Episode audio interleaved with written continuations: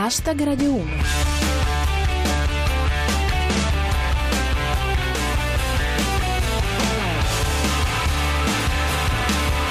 Buona serata a tutti e benvenuti a Hashtag Radio 1. Chi vi parla è Giulia Blasi e questa è la vostra rassegna quotidiana del meglio di Twitter. Fra gli argomenti di cui parliamo oggi ci sono Finale di stagione per Ignazio Marino Il compleanno di Maradona Buon Halloween a tutti!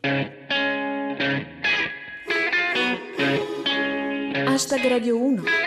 Nel giro di poche ore Ignazio Marino ha detto che forse avrebbe ritirato le dimissioni, le ha ritirate e ha visto 25 consiglieri della sua giunta dimettersi a loro volta. Ma non facciamo l'errore di pensare che questo sia l'ultimo episodio della soap capitolina. L'uscita di scena di Marino è solo la fine di una trama. Le intenzioni del sindaco riportate da cattivissimo Pater. Ho deciso di ritirare le dimissioni presentate lo scorso 12 ottobre. Il primo lancio era venuto male. La cronaca secca di Mauro Fodaroni. Marino fa retromarcia e investe il PD. Immediate le reazioni del partito, dice Maurizio Neri. Il PD richiama i consiglieri. Eppure come freni funzionavano. Ecco come finirà secondo Gianni Cooperlo. La linea progressista si realizza, sfiduciamo Marino insieme alla destra, andiamo alle elezioni, facciamo vincere la destra. Titoli di coda a cura di Pirata 21. L'assessore Sabella. Torno a fare il magistrato tanto bene o male si incontrano le stesse persone.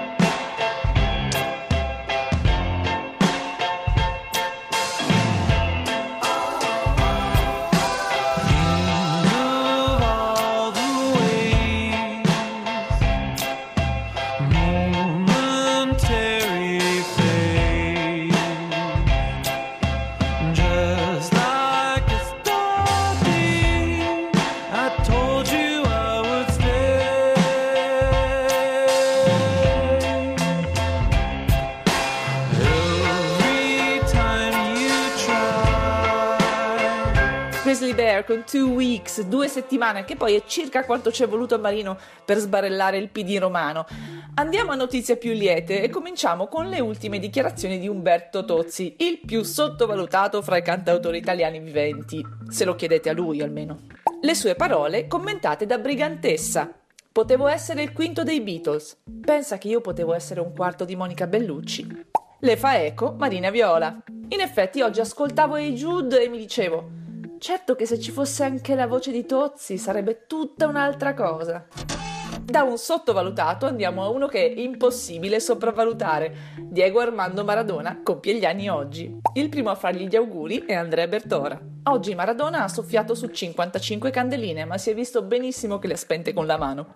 Non ha torto, unfair play. Maradona è arrivato a 55 anni e io dovrei ascoltare l'OMS? E auguri anche da Se io fossi fuoco.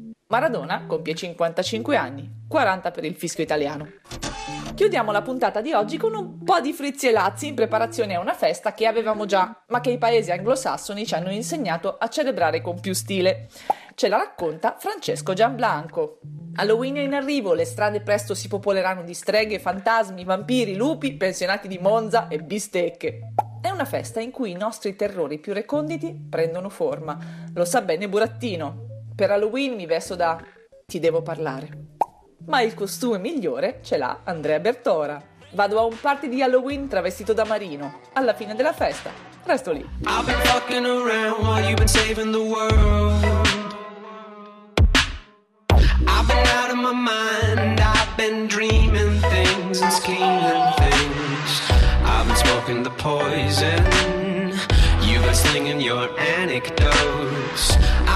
Fucking around while you were saving the world from nothing. The end, the end. Things will never go our way in the end. The end. Things will never go.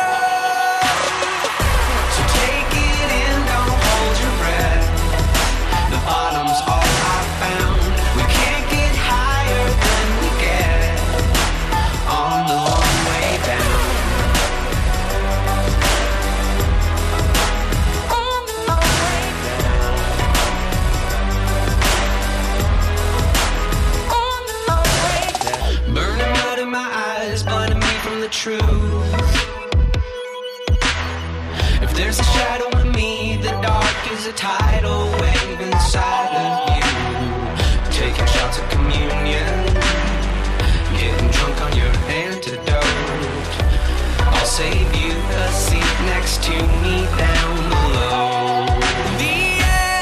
Questo era Robert DeLong con Long Way Down. Hashtag Radio 1 finisce qui, lunedì non ci siamo, ci risentiamo martedì alle 19.25 dopo il GR Sport. Se anche quando non ci siamo volete commentare con noi le notizie del giorno usando tutta la potenza della vostra satira, seguite il nostro profilo Twitter at hashtag Radio 1 e usate cancelletto hashtag Radio 1. Oppure venite a trovarci sulla nostra pagina Facebook dove trovate anche tutte le puntate precedenti. E con il consueto ringraziamento al nostro regista Cristian Manfredi vi saluto, da Giulia Blasi è tutto, adios!